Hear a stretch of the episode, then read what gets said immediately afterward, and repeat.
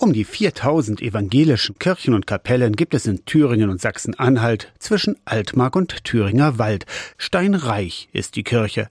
Ein historischer Schatz mit jahrhundertealten Glaubenszeugnissen, aber auch mit Verantwortung. Viele Kirchen seien in einem guten Zustand, weiß Finanzdezernent Stefan Große.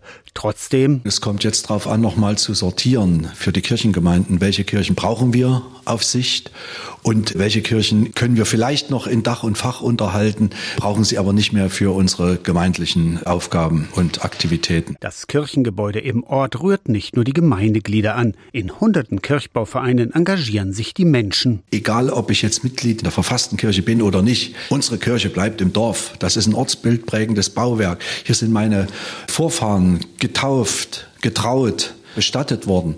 Und das ist eine Herzensangelegenheit, dass ich mich für dieses Kirchengebäude einsetze. Oberkirchenrat Stefan Große bleibt zuversichtlich, dass die Kirche über ihren steinernen Schatz auch wieder mehr Menschen erreicht.